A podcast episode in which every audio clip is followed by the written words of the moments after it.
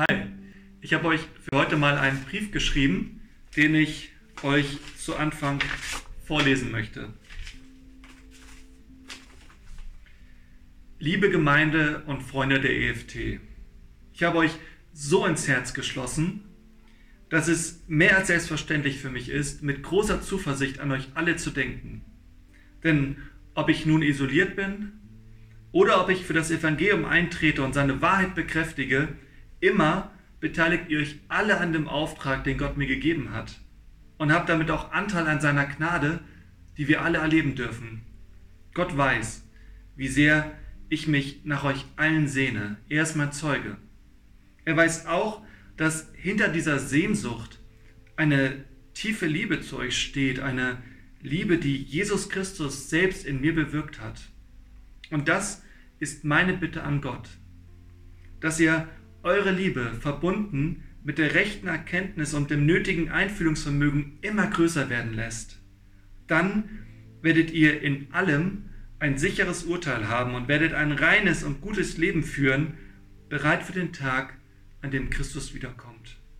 Durch ihn, Jesus Christus, wird euer Tun von dem geprägt sein, was gut und richtig ist.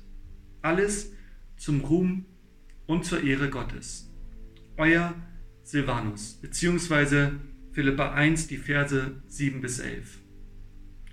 Wir können uns alle sehr gut identifizieren mit dem, was Paulus im heutigen Text schreibt.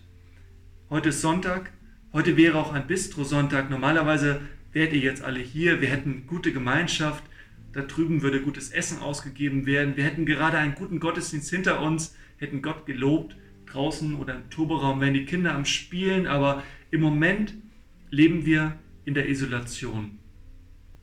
Der Mensch ist nicht dafür gemacht, allein zu sein. Wenn wir uns treffen, wenn wir das Glück im Leben miteinander teilen, wenn wir auch die Herausforderungen miteinander teilen, wenn wir auch Anteil nehmen an dem, was manchmal nicht so einfach ist im Leben, erst dann finden wir wirklich zu einer Fülle, zu einem Frieden und zur Ermutigung, um dann wieder rauszugehen und uns dem Leben zu stellen. Paulus hat das erkannt, dass Gott diese Sehnsucht in die Natur des Menschen implementiert hat.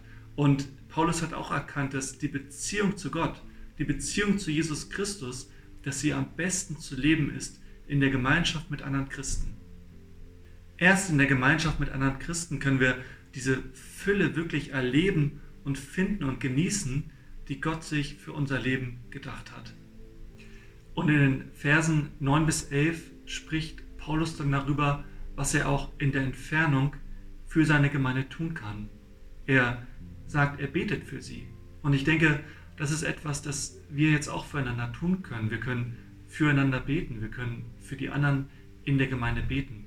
Und was ist der Inhalt des Gebetes? Was sind die Bitten, die Paulus für seine Gemeinde an Gott richtet?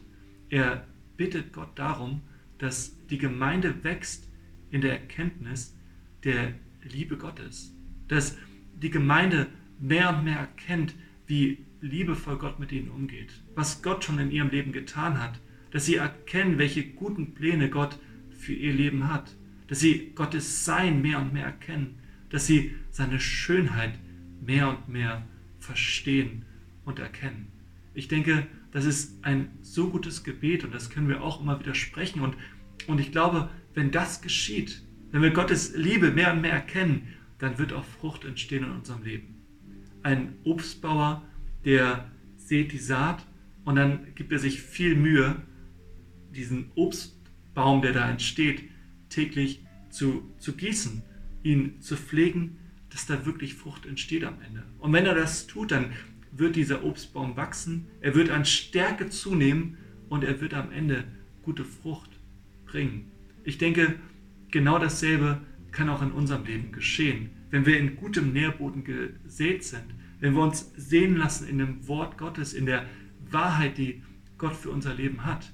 Wir können uns regelmäßig jeden Tag mit Gottes lebendigem Wasser unseren Durst löschen lassen, mit seinem Wort und wir können uns in sein Licht stellen, in das, was Jesus für uns getan hat und in seine Gegenwart.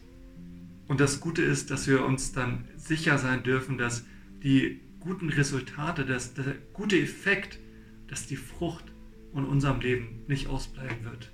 Ich freue mich riesig darauf, wenn wir uns hier wieder treffen dürfen, aber ich freue mich auch darauf, dass wir füreinander beten dürfen, dass wir auch im Gebet füreinander einstehen und dass wir auch in dieser Zeit Gottes Liebe mehr und mehr kennen, verstehen, begreifen und genießen dürfen. Ich wünsche euch einen richtig guten Tag und bis morgen bei den Impulsen.